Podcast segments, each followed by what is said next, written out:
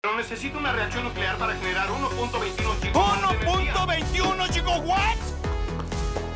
¿1.21 gigawatts? ¿Qué diablos es un gigawatt? Bienvenidos a 1.21 Gigawatt, un podcast de otra dimensión.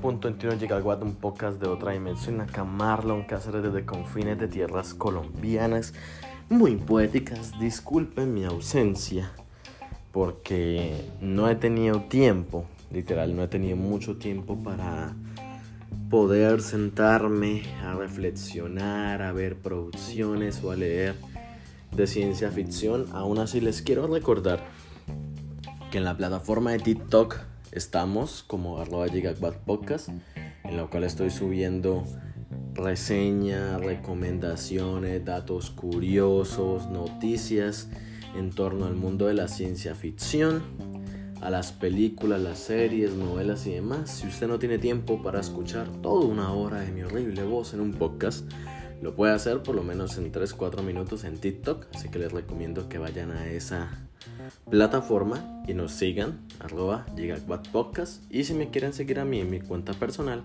arroba Maranesca ZK, Maranesca con Z y con K, ahí al final. Eh, ahí también pues subo otras cosas más diversas sobre mi vida y sobre otras cositas personales. Y también todos estos trends de TikTok y tonterías demás. El día de hoy vengo con una reflexión sobre un tema muy importante de la ciencia ficción como lo es la inteligencia artificial. La inteligencia artificial son estos algoritmos, estos mecanismos que se han creado de que de manera alterna, como un super cerebro, ¿no? Como un super cerebro, puedan manejar máquinas, eh, sistemas operativos, también de que faciliten un poco la tarea que hace el humano, ¿no? Entonces hay muchas cosas que nosotros ya estamos dependientes de las inteligencias artificiales. ¿Y cuál es la inteligencia artificial más cercana que tenemos? Pues el celular, a mi parecer. No es como la han pintado todavía las películas así, pero si ustedes se dan cuenta ya estamos llegando a ese punto. Incluso con las Alexas o las Siri que están en la casa y de que Alexa, ponme tan canción. Alexa, cuéntame un chiste y la Alexa te cuenta un chiste, ¿no? Hay una voz ahí los sensores que están en tu casa, estos sensores que se están colocando ahora, que detectan la presencia de personas o animales y te, te, alertan por una aplicación o por correo electrónico, te envían el video directamente de la persona que está ahí acechando tu casa o que se entró sin permiso o que haya una actividad como rara, ¿no? En la casa te alerta de ello, ¿no? Entonces esta inteligencia te está diciendo, oye, mire, algo está pasando en la casa, ¿no? Entonces estas inteligencias artificiales están cada vez más y más tomando el mundo y eso me hace a mí pensar y me hizo a mí reflexionar mucho sobre algo que yo hago en mi, común, ¿no? en, mi, en mi día común. Yo hago transmisiones en plataformas como Twitch y Trovo y en los últimos días, en las últimas semanas, para ser más específico, ya no me he sentido como parte de toda esa comunidad porque estas estas plataformas te recomiendan contenido que a ti te guste sobre videojuegos y todo eso. Y lo mismo pasa que el, el creador del contenido también tiene que estar ahí pendiente de ese público o atraerlo de alguna forma, como decirle al algoritmo o a la plataforma que tiene que atraer público, ¿no? Entonces que uno invierte dinero y te llega a ciertas personas, te llegan ahí como que te promocionan en otras plataformas. Lo mismo con los juegos que tú presentas a ese público. Entonces, que si está Epic Games o está Steam promocionándote juegos a precio barato o gratis, pues te van a salir de lo que más tú juegas, ¿no? Si yo juego solo ciencia ficción o aventura, pues me van a salir esos, esos títulos en pantalla más que otros. Entonces ya en las últimas semanas he sentido que cada hora que paso, porque ya es muy desgastante, son casi 7, 8 horas frente a la pantalla por día, eh, además del tiempo que yo paso escribiendo, investigando, viendo otras cosas, pues uno dice prácticamente estoy dándole 10 o 15 horas de mi día a la computadora o si no más. Entonces eso es, no es como muy bueno porque entra en el, en el círculo vicioso de alejarme de las personas de mi comunidad que están física y voy a encontrarme con otras personas que están al igual que yo, tratando de buscar amigos, tratando de tener una conexión con alguien que le gustan los juegos y demás, y pues de cierta forma como que se conectan todo eso. Entonces ahora vemos que la pantalla es la única forma de conectarse, ¿no? Es la única forma de yo conectar con el otro.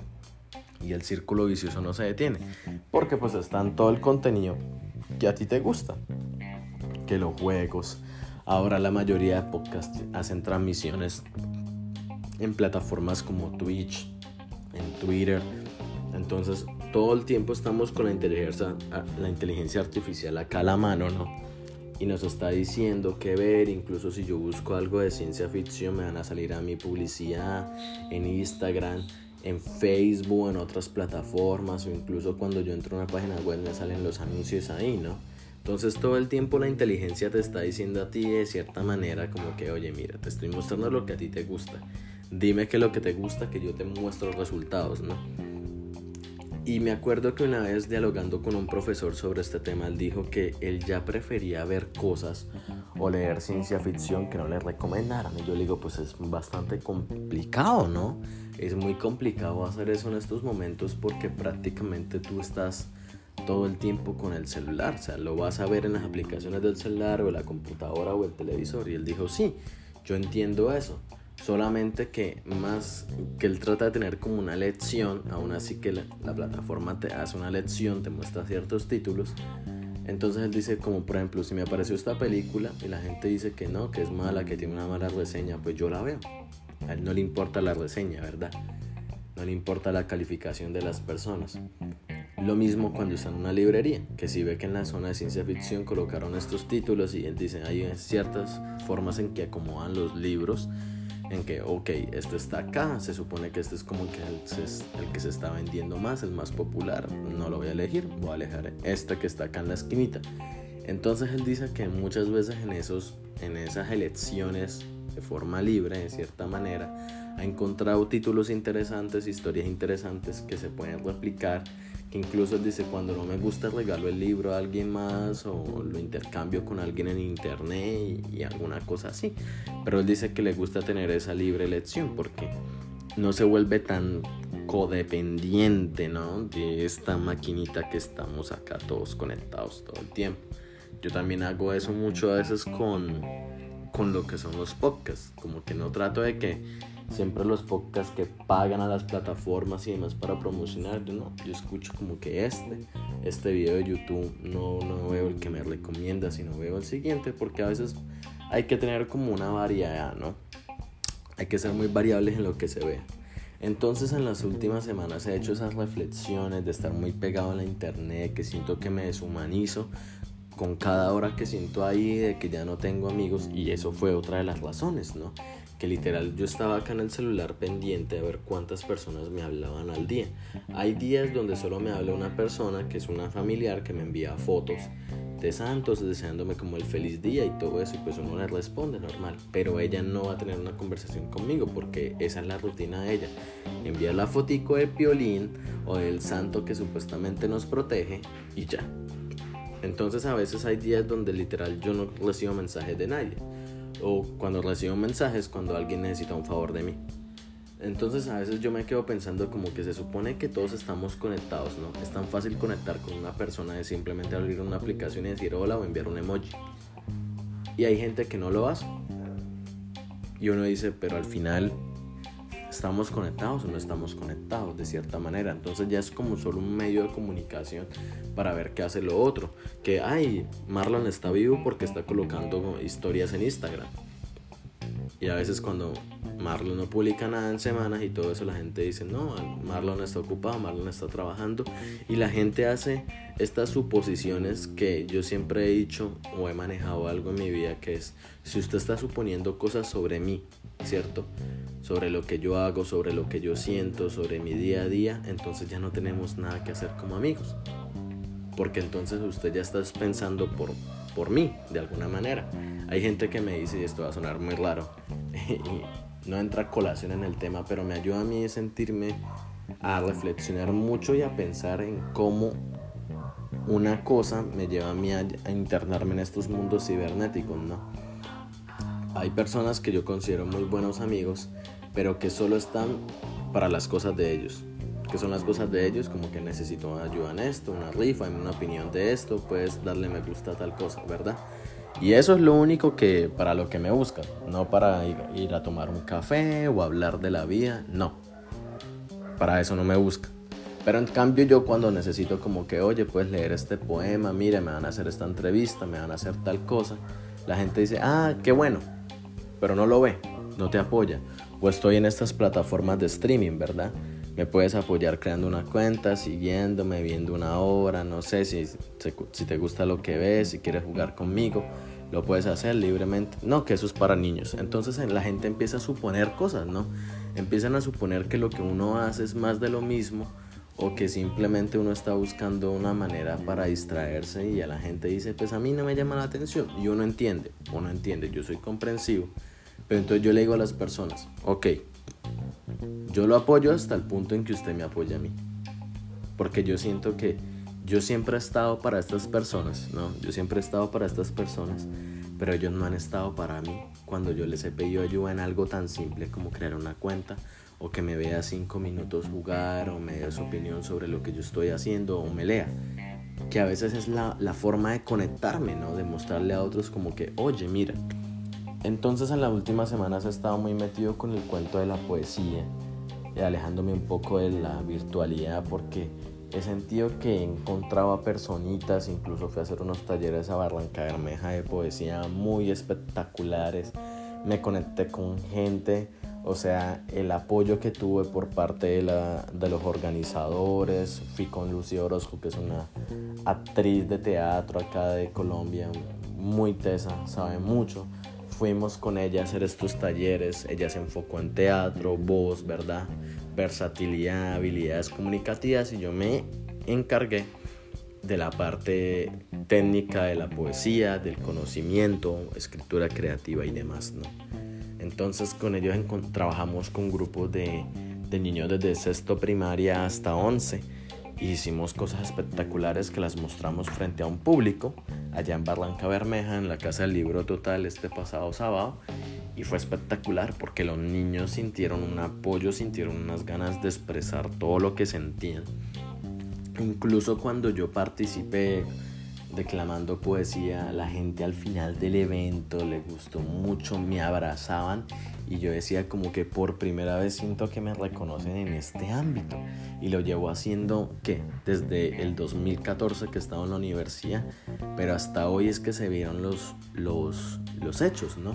Y muchas veces yo he querido mostrar eso en estas, en estas páginas de internet, en estas aplicaciones y la gente no le gusta.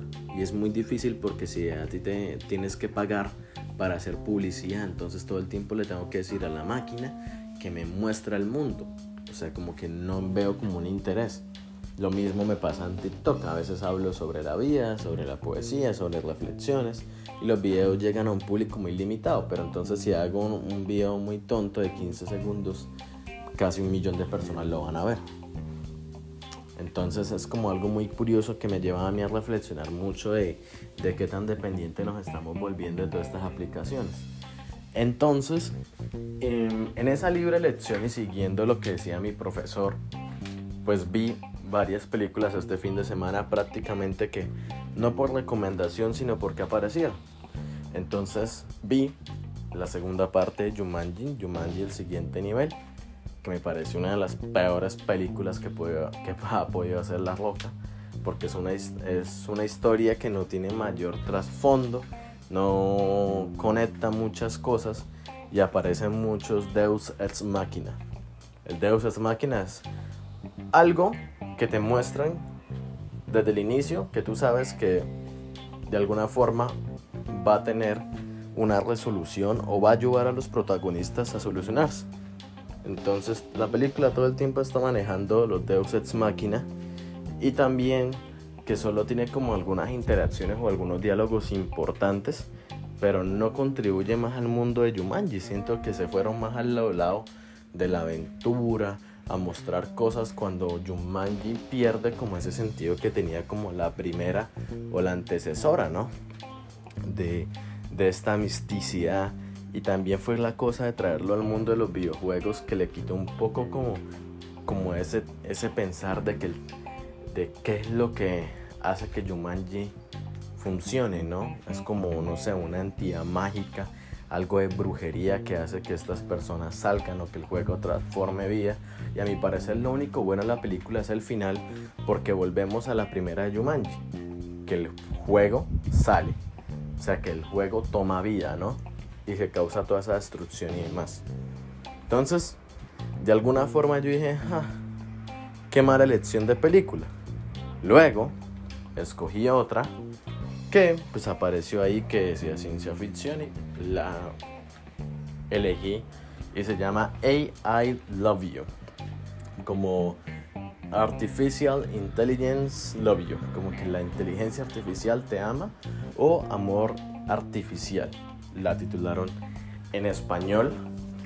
Y esta película, con todo el respeto que tiene el director, todas las personas que hay detrás de una película, porque son un montón de personas, no solamente los actores y demás, esta película es mala, muy mala.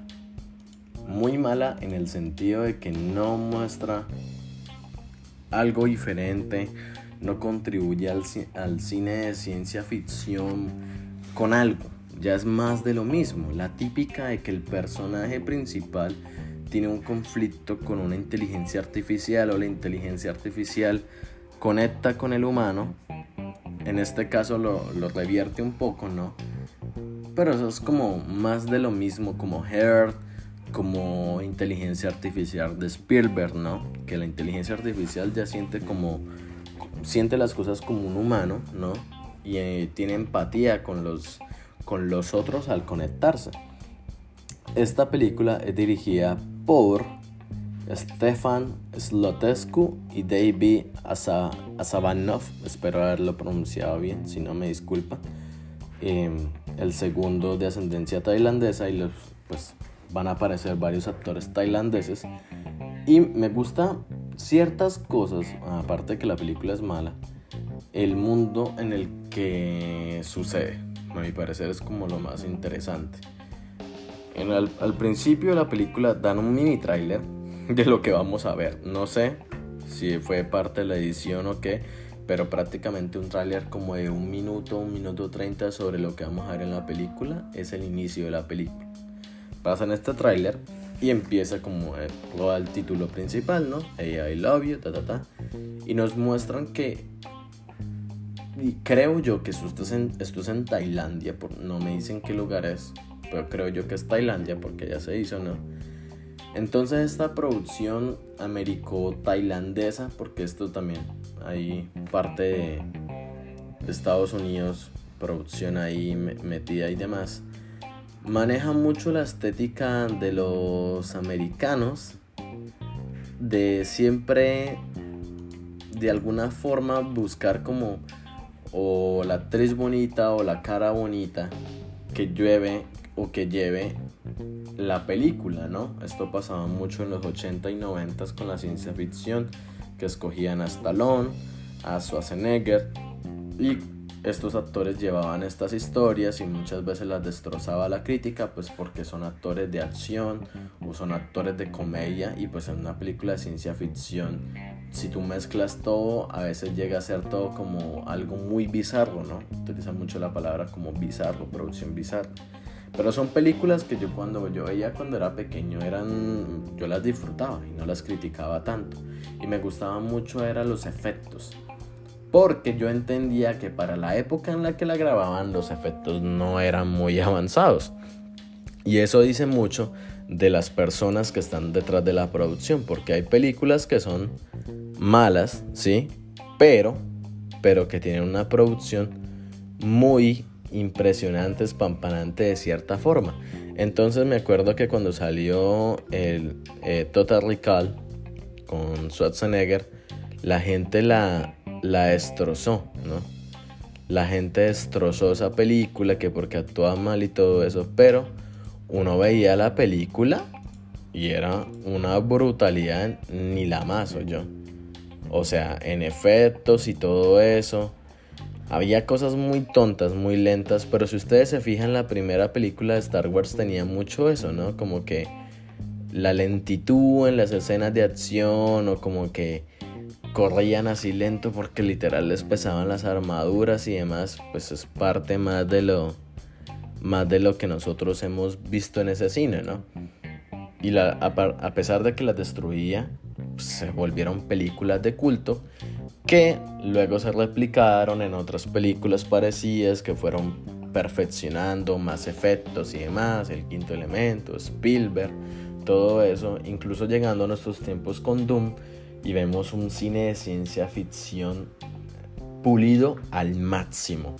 Cuando yo me refiero a que está pulido al máximo es que no es como un anime, porque muchas de las estéticas que sacaban en las películas de antes eran basadas en animes o en mangas o en cómics y pues lo replicaban en la vida real a como pudieran, ¿no? Pues ya ahora casi todo se puede con las pantallas verdes, pero antes les tocaba buscar como los edificios, ponerle los sonidos, crear los escenarios y todo eso. Y esa era la parte que me llamaba la atención, que tenían que crear todo eso para nosotros darnos una estética. Y hay gente que decía como que no, eso se ve muy ficticio, esos edificios se ven muy ficticios y demás. Entonces desmeritaban un poco la producción porque no era como ellos esperaban. Yo siempre he dicho que antes de criticar algo hay que esperar o ver la totalidad de recursos que tiene el humano a la mano. Si usted tiene, y, eso es, algo muy, muy irónico, porque dicen, entre más dinero tenga la producción, mejore los efectos, ¿verdad? Pero a veces vemos que hay producciones de esa época que gastaban un montón de dólares, tenían un montón de personas detrás y al final todo se veía como más de lo mismo, ¿no?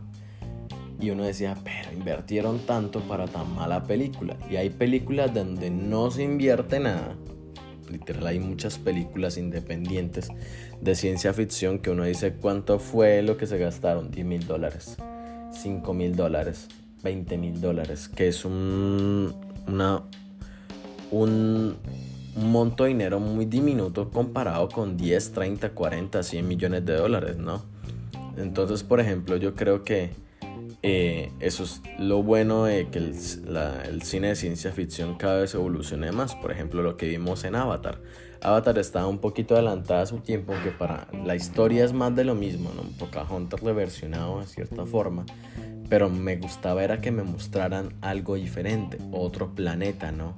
Otras especies y demás, aunque uno dice, ah, eso se parece a un caballo, eso se parece, no sé, a una mariposa gigante en la que están volando, probablemente eso fue un, animal prehistórico que existió hace muchos años y acá le colocan como de esa forma, ¿no? Pero eso era lo bueno, que de alguna forma estaban cambiando el, mundo de ciencia ficción, lo estaban perfeccionando, incluso la nueva película de Avatar, El Camino del Agua, va a tratar sobre esos mundos acuáticos, sobre el problema familiar que a mí me gusta mucho es las o sea, ahorita el tema de la familia en la ciencia ficción y en las últimas producciones se ha visto mucho. Rápido y Furiosos en, las en los últimos años se ha basado en que en la familia aparece un enemigo, lo derrotan, luego el hermano de ese enemigo eh, llega a cobrar venganza, luego trabajan los dos hermanos. Luego que este hermano este eh, lo tienen que atrapar, luego trabajan juntos.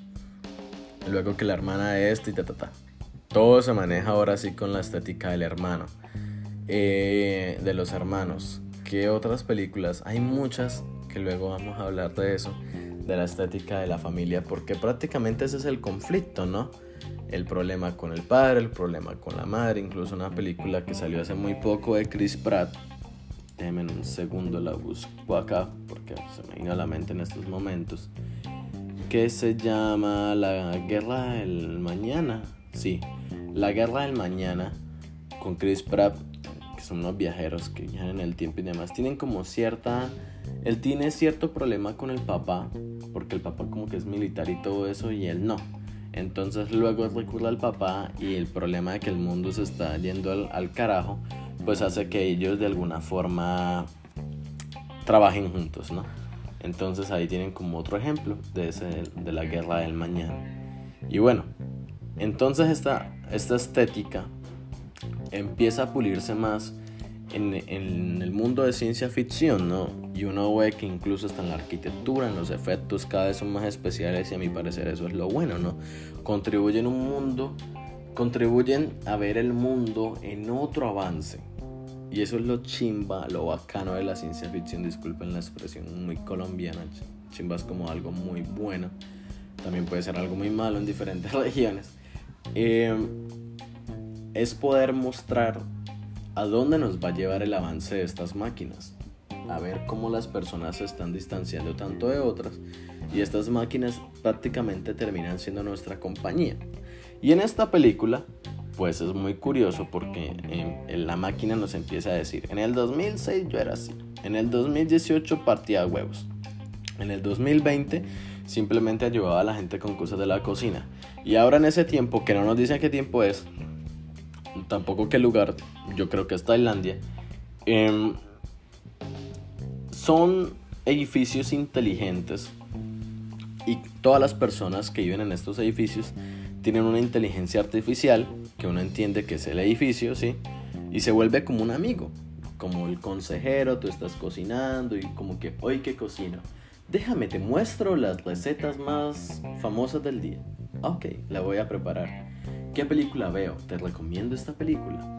Prácticamente es como el Alexa o el Siri que ahora tenemos, o incluso todos estos sistemas de, de, de, seguridad y demás que hay en la casa, ¿no? O sea, como que todo el, todo el tiempo te están diciendo como qué hacer, si tú necesitas de algo, tú pides un consejo y demás, ¿no?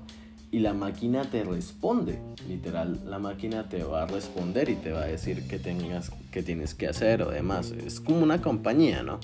Pero no física, sino simplemente la escuchas. Así como mucho como en Blade Runner cuando este replicante, ¿no?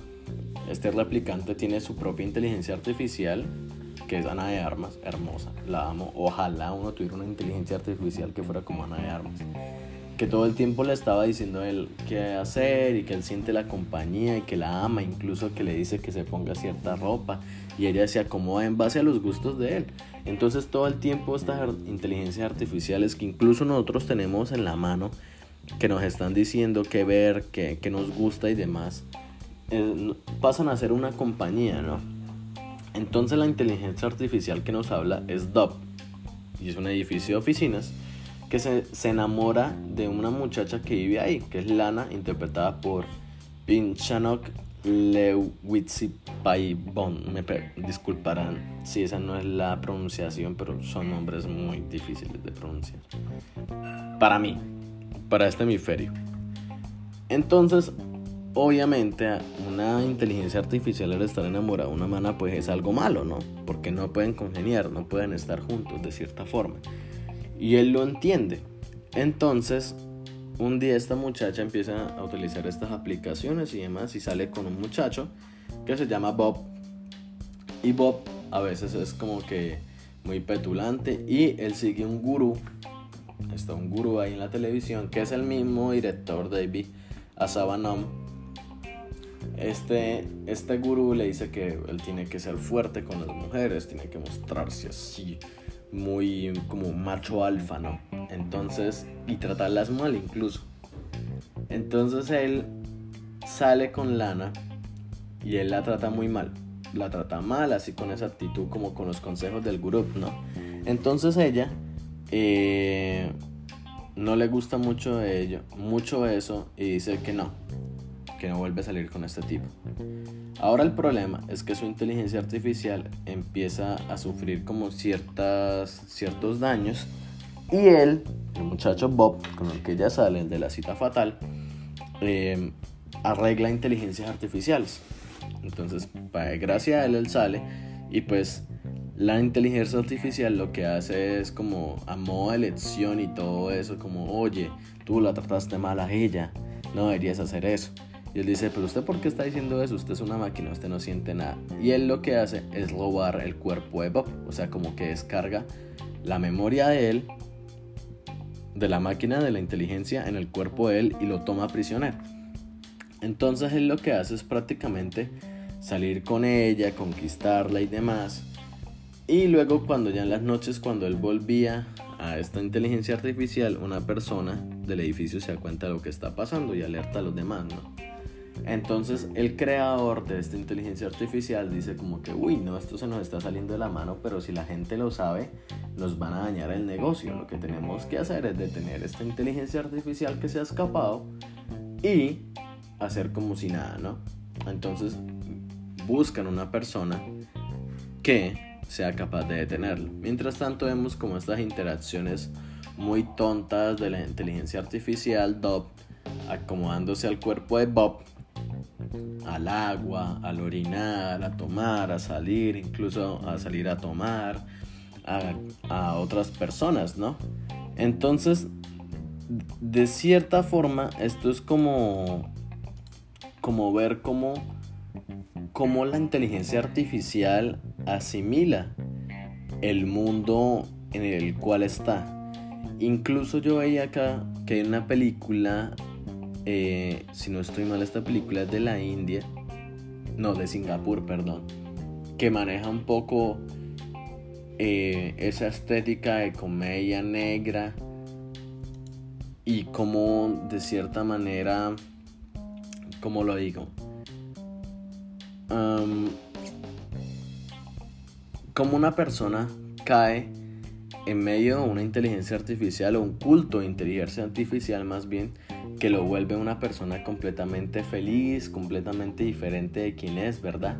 Y empieza a utilizar el cuerpo. Esta película se llama Tion Baru Social Club, Social Club, perdón y es del 2020 y pues dicen que esta película como que tiene muchas referencias a eso, ¿no? Una persona que cae en medio de una inteligencia artificial y de repente empieza a actuar de manera completamente diferente. Entonces, esta inteligencia artificial DOP empieza a apropiarse del cuerpo de este muchacho cada vez más. Y empieza a salir con ella y la muchacha Lana se da cuenta de lo que está pasando. Ella tiene otra inteligencia artificial que fue el reemplazo de Dop, porque Dop al ya no estar conectado en la máquina, porque ya tiene su cuerpo, entonces esto, eh, Kena es la, el reemplazo de la inteligencia artificial y Kena de alguna forma quiere proteger a Dop y darle a entender que lo que él hace es porque ellos sienten, porque ellos eh, sienten empatía con el humano y quieren lo mejor para el humano ella empieza pues a, ignorarlo porque sabe lo que le hizo y demás, incluso se acuestan, tienen relaciones y pues ella se siente muy traducinada de que lo que está pasando es que este hombre, esta inteligencia secuestró el cuerpo de este hombre.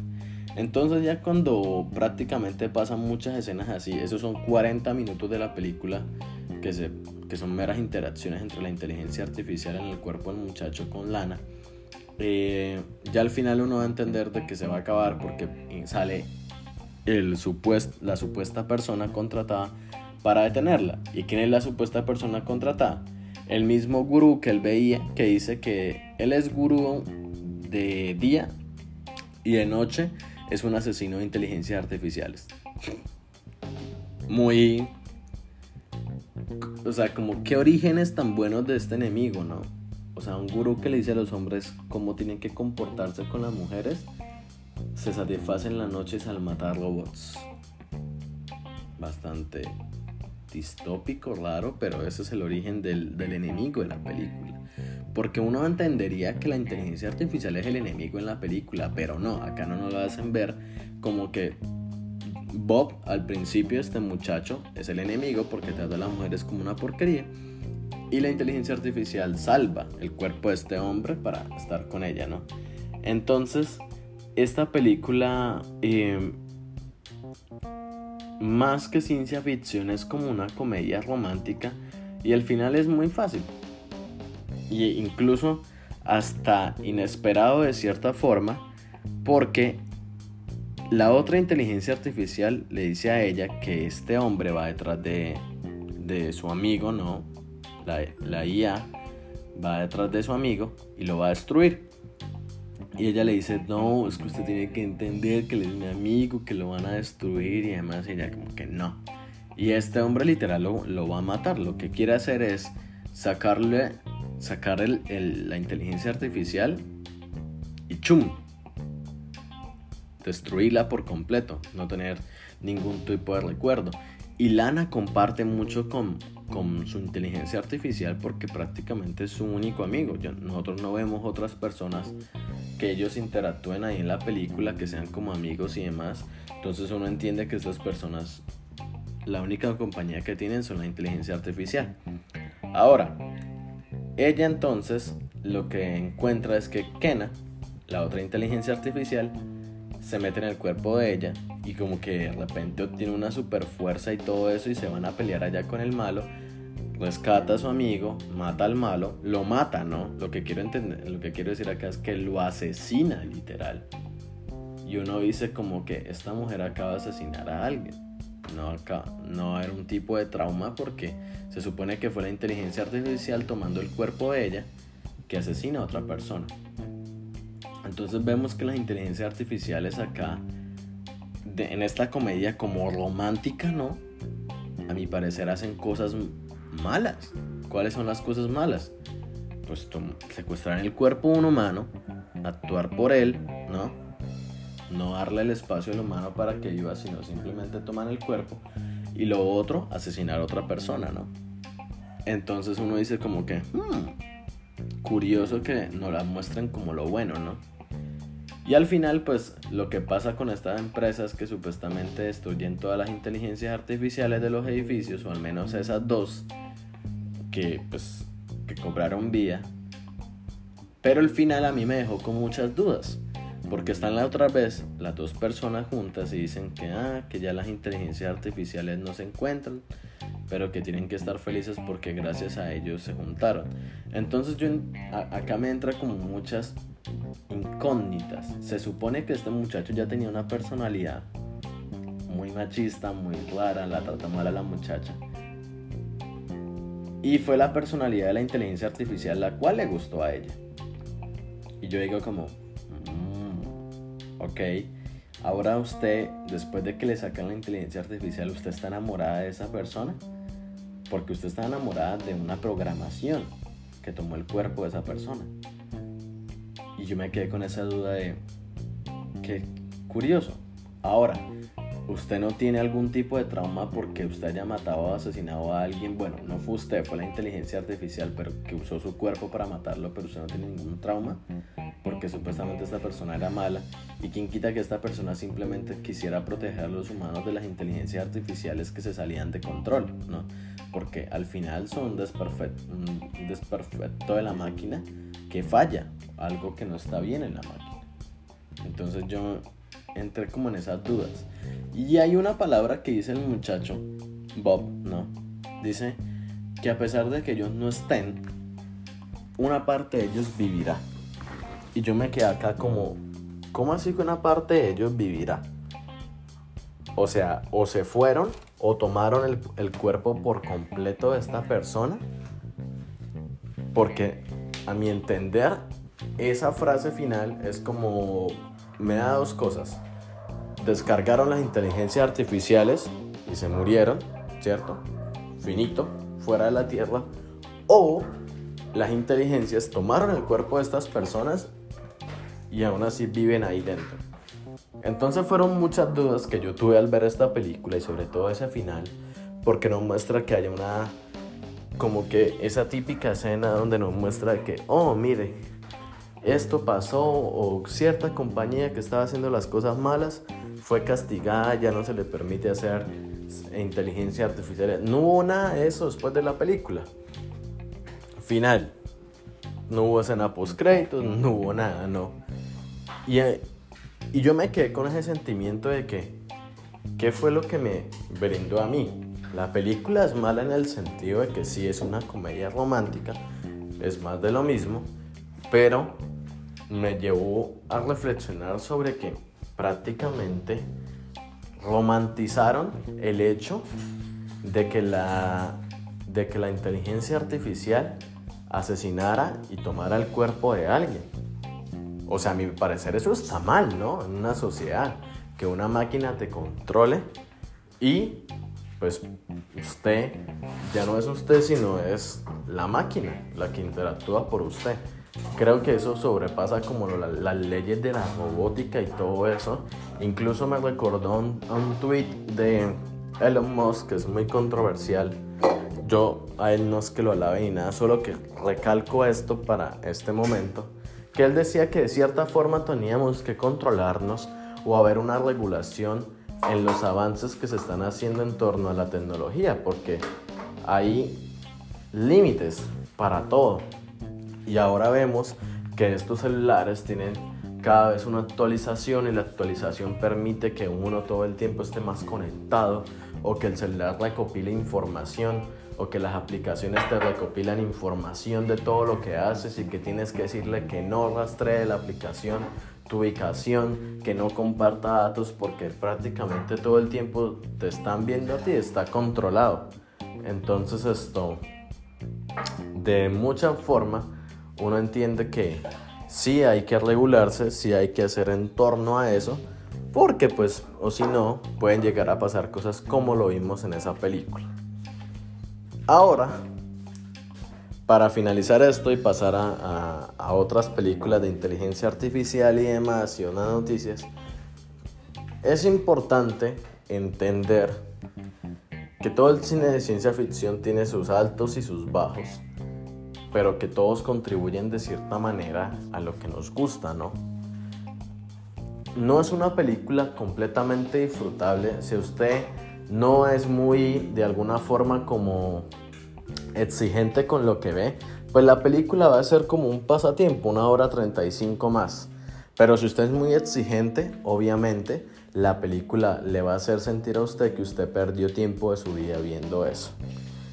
AI, I Love You, o AI, Amor Artificial, como la titularon en español, es una película de inteligencia artificiales más, no contribuye mucho y que romantiza el hecho de que las inteligencias artificiales tengan más contacto con los humanos y los humanos estemos más conectados con ella.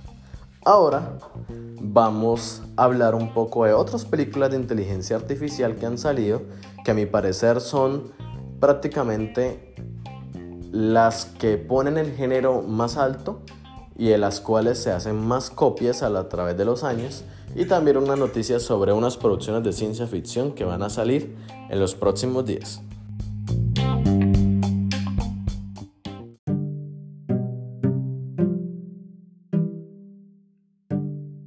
bueno amigos, ahora es necesario hacer como un recorderis, dirían acá en Colombia, un viaje hacia las producciones de ciencia ficción más famosas de los últimos tiempos, por así decirlo, las que fueron las que plantearon muy bien el género en el cine y que esas pues yo creo que se han venido copiando, han hecho ciertas referencias y demás a lo largo de la historia. Entonces, una de las primeras que siempre hay que nombrar, porque es, a mi parecer, una de esas películas que pone el género por encima y lo hace en un tiempo donde no era tan famoso este tipo de películas. En 1968 el señor Stanley Kubrick dirige la tan aclamada 2001 Odisea al espacio o Space Odyssey, en la cual pues vemos ciertos problemas en un viaje interestelar, ¿no? Que prácticamente una inteligencia artificial llamada HAL 9000, una super, esta supercomputadora que eh, hace parte de la nave, ¿no? Que controla todos los sistemas importantes de la nave, que va en una misión a Júpiter empieza a tener como ciertos problemas en su programación, a, relevarse contra los humanos, contra el capitán que está ahí y pues empieza a asesinarlos uno por uno, dándose cuenta de que prácticamente esta, esta IA eh, cree que los humanos son los que van a causar un daño en ese planeta al descubrirlo y todo eso. Y la película pues es muy icónica, tiene momentos muy icónicos, que pues prácticamente este director es muy conocido, ¿no? Kubrick a mi parecer es uno de los mejores directores de todos los tiempos y supo colocar en una época donde los efectos especiales no eran tan grandes como los que tenemos ahora, una historia muy bien lograda que prácticamente hace que la gente eh, sienta que lo que están viendo es muy real, ¿no? Otra película también casi que sale unos años después de esta es Westworld o Mundo Oeste, en la cual prácticamente unas personas viven en unos mundos de fantasía y las, las, las IA les recrean todo lo que ellos creen. Hace unos años salió una serie que es prácticamente como un spin-off de lo que vendría siendo, toma la misma, la misma historia, pero ya se enfoca en otros eh, personajes, en otros mundos y demás. Y también es una serie que, del que ya va para su cuarta temporada, si no estoy mal.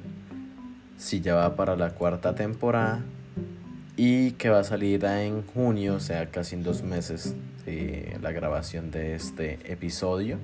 Y han aparecido actores como Anthony Hawkins, Harris, James Marsden, Jeffrey Gray y Ivan Rachel Wood. Y es una serie muy buena que está en la plataforma HBO. Si pueden verla, echarle un ojito y demás. Es prácticamente un parque de diversiones, ¿no? y los personajes son robots la mayoría. Entonces ahí se las recomiendo mucho. Westworld de 1973 y la serie del 2006. Otra película que obviamente toca nombrarla, me voy a hacer como unos ciertos eh, saltos en el tiempo, ¿no? Es la tan aclamada Déjenme veo exactamente en qué año se me fue ahora. Se me fue, se me fue. La tenía por acá en el documento. Yo siempre hago un documento donde coloco todas las, las películas. Ah, bueno, Inteligencia Artificial del señor Steven Spielberg. Una película que me acuerdo que cuando la vi em, me, me causó cierto trauma por el hecho en que los personajes eran niños, ¿no? O sea, la historia era en base a un niño.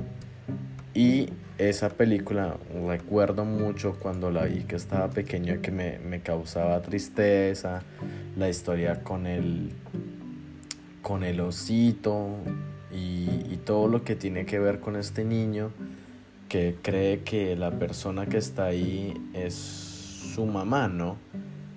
Entonces fue muy dura, fue muy dura para mí porque cuando yo la vi estaba pasando una situación dura familiarmente y esta película me, me hizo sentir como un poco como el personaje, como desolado, en un mundo donde prácticamente eh, uno siente empatía con cosas que no son reales y esta película pues habla mucho de ello, ¿no?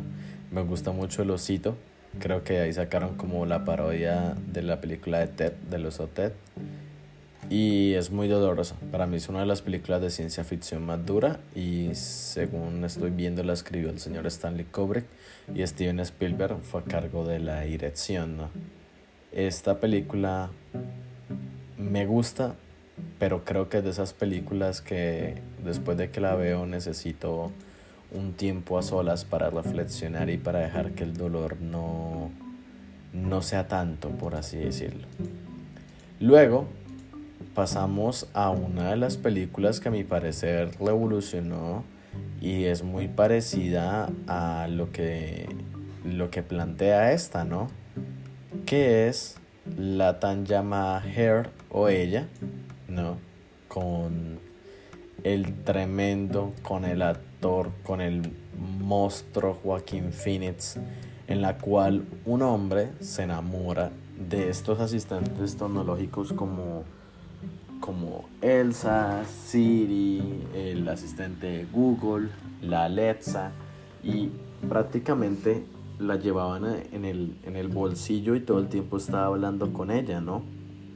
Ella ya sabía que le gustaba a él, qué música, él siente esa empatía y él siente más conexión con esa, con esa tecnología que con las personas humanas. Y lo cual yo me acuerdo que cuando yo la vi me encantó mucho porque era prácticamente una persona que estaba sola por completa, que las, pocas eh, relaciones afectivas que tenía alrededor eran muy pocas y no le llenaban mucho y él siente que es con esta IA que él, que él interactúa con esta llamada Samantha, ¿no? Her o ella. Y el resto de personas, amigos alrededor, le empiezan a decir de que él tiene que hacer algo. Eh, pues que eso no es como muy apropiado lo que él está haciendo, ¿no? Entonces, me acuerdo, esa película a mi parecer es muy buena. Joaquín Phoenix es Joaquín Phoenix. ¿Qué más les puedo decir? Y pues le trata de cómo las personas se vuelven codependientes de este tipo de, de tecnología. Eh, Minority Report, que me acuerdo que también es de, de Spielberg con Tom Cruise, esta película pues de alguna forma maneja cómo eh, los humanos tienen ciertas habilidades científicas, ¿no? Con el Precots, creo que si no estoy mal, ese se llama, ese es el sistema con el que se llama. Y analizan el futuro, los crímenes, específicamente los crímenes del futuro, y tratan de recopilar la mayor información para prevenirlos y viajar a ese tiempo, prevenir lo que está sucediendo o que nos lleve a ese crimen, ¿no? Y es la, la inteligencia artificial que se crea que prácticamente hace que este hombre de alguna forma logre hacer pues evitar estas situaciones y darse cuenta de todos los problemas que hay también en su empresa que pues más adelante radican en el, en el problema de la película, ¿no? El problema es prácticamente ver cómo el mismo lugar utiliza las cosas que crea para su propio beneficio. Mm, otras películas que entran por ahí yo no nombraría tanto como Robocop, Terminator, Star Wars, Matrix. Tal vez Matrix sería más la apropiada en términos de de simulación, ¿no? Yo diría que la Matrix es una inteligencia artificial que crea un mundo ficticio en el cual los humanos o los, los seres que, que dominan el, el, mundo son máquinas y ellos utilizan los humanos pues para su beneficio, ¿no? Es como que se reinvierte el proceso. Ya no son los humanos haciendo uso de las máquinas de forma indiscriminada, sino ahora son las máquinas utilizando a los humanos esclavizándolos y es un futuro totalmente distópico en el cual todas las personas se conectan, ¿no? Todos están conectados en este medio y eh, tienen que batallar contra la Matrix, contra este sistema que se ha creado ahí, ¿no? Que se ha magnificado. Ese para mí yo creo que sería el mejor ejemplo de lo que nosotros podríamos entender e interactuar con esa máquina. La película de Hey, I Love You, a mi parecer, no es tan buena porque romantiza algo que a mi parecer no debemos romantizar como humanos porque nos puede causar una separación con, con el yo físico, con los demás. Y siento que eso puede crear muchas interferencias a la hora de nosotros tener relaciones humanas, de interactuar, de conseguir un trabajo, porque puede afectar. Si nos volvemos tan dependientes de estas dichosas máquinas que hacen la vida fácil, pero que al mismo tiempo nos está volviendo tontos, como muchas personas lo llaman, lo vuelven a uno tonto, que incluso uno se da cuenta cómo ahora los humanos, por ejemplo los niños, los niños nacen con el chip que es lo que dicen, ¿no? Los niños, desde el primer momento, los padres cometen ese error de meterlos en el mundo de la tecnología, no explicarles cómo funciona y los niños ya saben hacer todo con la computadora y lo tienen que hacer, a través de la computadora y cuando les piden que lo hagan algo de forma manual, ya no tienen como ciertas habilidades que se desarrollaban antes o simplemente dicen como que veo un video en YouTube y ya aprendí a hacerlo. Lo, cual puede tener sus ventajas y desventajas siempre, ¿no? Depende de cómo se le vea. Pero pues como uno se da cuenta de que prácticamente eh, están tan evolucionados, ¿no? Y la tecnología está haciendo que los humanos evolucionen de cierta forma, pero también de que retroceda de otra. Y bueno, eh, más que hablar de este género, hice un experimento que me salió hace como más o menos dos o tres semanas de que se podían, de que las inteligencias artificiales podrían recrear cómo se ve la nostalgia, cómo se ve eh, Coldplay, Daft Punk, y son como parte del algoritmo que crea como unas imágenes, unos videos. Y en TikTok he visto que se ha viralizado, viralizado perdón, mucho este tipo de, de videos de cómo las inteligencias artificiales pueden llegar a recrear algo con unos cuantos datos, ¿no? Y pues hace poco, como ustedes saben, estaba muy metido en el mundo de la de la poesía, pues encontré uno que podía crear un poema con o utilizando la similitud de palabras de, de los poemarios o de los poemas de ciertos poetas famosos en, en habla inglesa, ¿no? Anglosajones. Y me causó bastante curiosidad porque yo dije, tal vez simplemente lo que va a hacer es copiar partes del poema, ¿no? O sea, como que te bota palabras o frases así random del poema y pues tú eh, creas el poema como que juntando todos esos versos, ¿no? Pero no.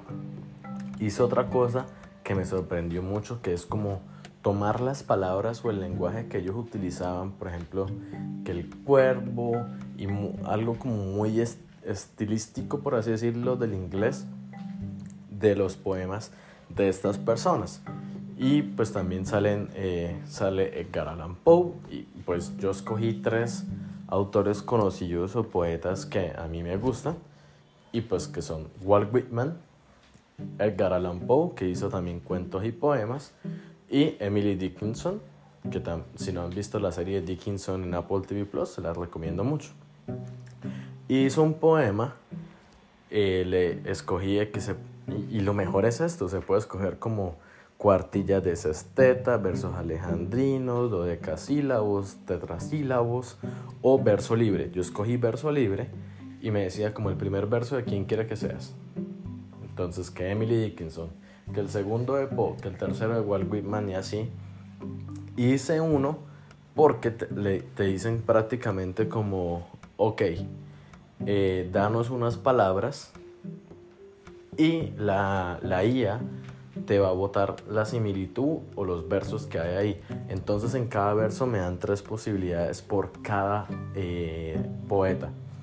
Y el poema se lo voy a leer en inglés y luego les hago la traducción al español, pues porque lo bota una vez en inglés.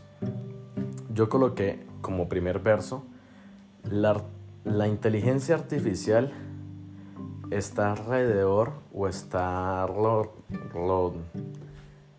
rodeando los ecos de mi corazón. En inglés traté de como que rimar. Esas fueron las palabras que leí y pues se los voy a leer ahora. The artificial intelligence is surrounding the echoes of my heart. To take my measure from the bee, flow with shine and hold of motion, she bend as she pursue. Lie as the sound of sleeping sea, High on the new transparent mother, transparent mother, inquest felt then now the play, a word of happiness around delay. Y rima, o sea, lo que me dio, me dio cosas que rima, las, las poquitas cosas que escogí, esto rimaron de una forma muy, muy bonita. Entonces ahora se los voy a leer en español, ya lo tengo acá y traté pues de hacer como que rimara también en español. Aún así es difícil las palabras, pero bueno. La inteligencia artificial está rodeando los ecos de mi corazón. Para tomar mi medida de la abeja, fluye con el canto y la sujeción del movimiento. Se inclina a ella al perseguir, ligera como el sonido de un mar dormido, en lo alto de la madre nueva y transparente, investigaron, investiguen, investigaron los que sintieron ahora el juego, un mundo de felicidad alrededor de ti yacía. Es muy raro porque en español no tiene como tanto sentido lo que se dice, pero prácticamente es como si esta inteligencia artificial estuviera alrededor de nosotros como si fuera un gran panal. Así lo vi yo, así lo interpreto yo, otra persona lo puede interpretar diferente. Eh, como si fuera como un gran panal, ¿no? Y nosotros estamos ahí danzando en ese gran panal y que la perseguimos y ese panal es muy tranquilo, a mi parecer todo es como que parte de este compuesto gigante. Eh, todos somos parte de esa inteligencia artificial, por así decirlo, es la interpretación que yo le estoy dando. Y que esta inteligencia artificial es una madre nueva. Me gustó mucho lo de la madre nueva y transparente. Madre nueva y transparente, o sea, no se ve. Es una mamá, es como un ente mágico que está pero no lo vemos, no lo presenciamos, pero sí lo sentimos. Y nosotros de alguna forma jugamos con ella o tratamos de ver cómo jugar con ella. Y es un mundo en el cual vivimos y somos felices. A mi parecer me gustó. Me gustó ese problema que quedó así. Incluso esto lo voy a guardar porque nunca he hecho poesía en inglés y me gustó mucho eh, hacerlo de esta forma. Creo que suena hasta bonito, se ve todo como muy, muy de cierta manera como, ¿cómo decirlo? Como muy poética al mismo tiempo y que, no sé, la inteligencia artificial lo crea, perdón, perdón, me distraje un momento. La inteligencia artificial lo crea siguiendo este algoritmo de poetas y la base de datos en la cual ellos han depositado pues toda la, la creación, todos los poemarios y demás. Me gusta porque las palabras que utiliza son como muy de la época de cada uno de los, de los poetas, en especial la de Emily Dickinson o la de Edgar Allan Poe. Y pues se crea algo. Me gustó mucho el experimento yo dije como que tengo que hacer algo en base a estas ideas. No encontré la del video como una forma de hacerlo del video porque es como con una programación y se tiene que descargar un programa especial y, meter ciertos datos y pues yo no soy muy bueno en eso, pero esta me gustó porque fue más sencilla y pues la hice de una forma que eh, nos saliera bien con el tema de este episodio.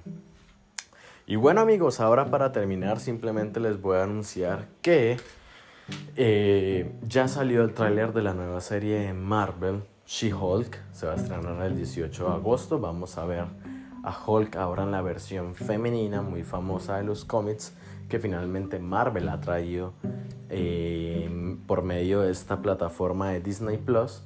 Y también va a aparecer Bruce Banner, obviamente, Abominación. Y va a haber así como ciertas peleas. Y hay que recordar que Hulka, Hulka, como muchos le llamamos de cariño, es una abogada. Entonces vamos a ver cómo este mundo de ella se ve impactado con esa gran transformación de Hulka. Y también vemos que se va a estrenar pronto, perdón, la nueva temporada de Love, Death and Robots, la tercera temporada. A mí me encantan mucho estos cortos de ciencia ficción porque traen como una estética muy única, es una historia cortica, 8 o 3 minutos que te tienen ahí al pendiente de lo que va a pasar y son odas a la ciencia ficción y además de que la animación es de otro mundo, por así decirlo, la animación es tan brutal que hace que nos vuele la cabeza y muchas de esas animaciones a mí me gustan, a mí me gusta que no sea siempre como la misma, el 2D o el 3D y en esta serie se han encargado de llevarnos muy bonitas eh, obras que ya lo hablé en otro episodio de cuáles eran mis favoritas y demás y pues les recomiendo mucho que que la vean y sobre todo que las disfruten si no se las han visto en Netflix ya están todas las anteriores temporadas y pues ahí están para su gusto para su desdén para que las disfruten y ya casi tenemos la tercera temporada. Y hay una cosita que quiero comentar acá porque ya es en prácticamente el 20 de mayo se estrena. Hay ciertos directores que me llaman mucho la atención para ver en esta nueva temporada. El primero es David Fincher, que ya lo conocemos por películas de culto, como lo son El Club de la Pelea, Siete o los Siete Pecados, Zodiaco y Perdía, y pues es el director de, eh, debuta, perdón, debuta en el mundo de la animación con este corto que va a estar muy bueno y se llama Mal Viaje. Entonces ahí va a estar ahí, muy muy bueno para que ustedes lo disfruten y demás. Hay otro corto que se llama El propio pulso de la máquina. Este es basado en un cuento corto del señor eh, Michael Swan, Swanwick. Sí, Michael Swanwick. Eh, lo pueden encontrar en internet. Eh, the Very Pulse of the Machine. Es el, el, el cuento en el cual esta historia es basada. Y pues ahí va a estar en, en, en esta temporada, pues. También está el señor Tim Miller, director de Deadpool, en el corto El Enjambre. Y pues vamos a ver ahí esto, una adaptación de Bruce Sterling. Y pues promete mucho, promete mucho esa, esa animación. Esa es la del Enjambre y pues se ve muy, muy buena. Entonces para que estén pendientes. A mí la que me llamó la atención fue mucho fue Jíbaro de Alberto Miego. Me parece que ya ha dirigido también otro episodio en la primera temporada que era de Witness, el testigo. Alberto Miego vuelve nuevamente a dirigir una historia y es Jíbaro. Y Jíbaro eh, creo que es la que más aparece en... Es la que más aparece en el tráiler y me llama mucho la atención por la animación. Porque si no estoy mal ya habíamos visto en él esta historia en que era una mujer que ve un asesinato y luego la persigue otra, un hombre y este hombre termina matándola y es como un círculo vicioso y pues ahí eh, él dirigió este, este corto animación que fue uno de los de la primera temporada que más me gustó porque pues me gusta mucho esto del bucle, ¿no? El, el, bucle interminable. Y bueno amigos, eh, sin más que contar, sin más que hablar, espero que todos hayan disfrutado este episodio sobre inteligencias artificiales. Espero en una semana o en 15 días sacar otro episodio sobre un poquito las distopías. ¿Se acuerda que yo había nombrado algo por ahí de unas distopías, de unas series y demás que me estoy viendo? y pues estoy esperando para terminarlas para poder darles mi eh, apreciación sobre lo que exponen en esas series porque a mi parecer lo que me gusta más que disfrutar el tiempo es ver lo que nos están contando, qué nos depara el futuro en otros mundos o en este mundo que se está tornando cada vez más distópico. No olviden seguirnos en todas las redes sociales que puedan. Estamos en Twitter como arroba en, en TikTok como Gigawatt Podcast. Ahí nos pueden seguir, pueden ver videos sobre películas. También va a haber un episodio dedicado a Avatar. La quiero analizar a mi perfección. Voy a buscar información bien porque yo creo que yo tengo un saldo, un saldo pendiente con Avatar y pues me quiero dar el tiempo para analizar esta obra. También quiero analizar un poco el cine de acción, de ciencia ficción, Transformers y todo eso, todas esas películas que entran dentro de este género, me gustaría analizarlas. Y el quinto elemento, tengo mucho que hablar del quinto elemento, porque encontré un artículo en el cual la estudié, lo volví a leer y me llamó mucho más la atención y dije, me la tengo que volver a ver porque esta es una de mis películas favoritas. Entonces tengo que hacer también como un episodio de de recopilación sobre ese, ese, cine de ciencia ficción de los 90, que a mi parecer es como el, el auge más grande y en evolución de efectos, que a mí me encanta. Y esperamos a que pues pueda verlas, pueda disfrutarlas para traerles más contenido. Gracias a todos por seguirme. También tengo una página en internet es un WordPress en el cual publico poemas, cuentos de ciencia ficción. Ahí me pueden seguir con mucho gusto, me pueden dar sus comentarios sobre las historias que veo y aparece como Marlon Cáceres de .wordpress.com y ahí estoy publicando pues información de lo que hago y demás.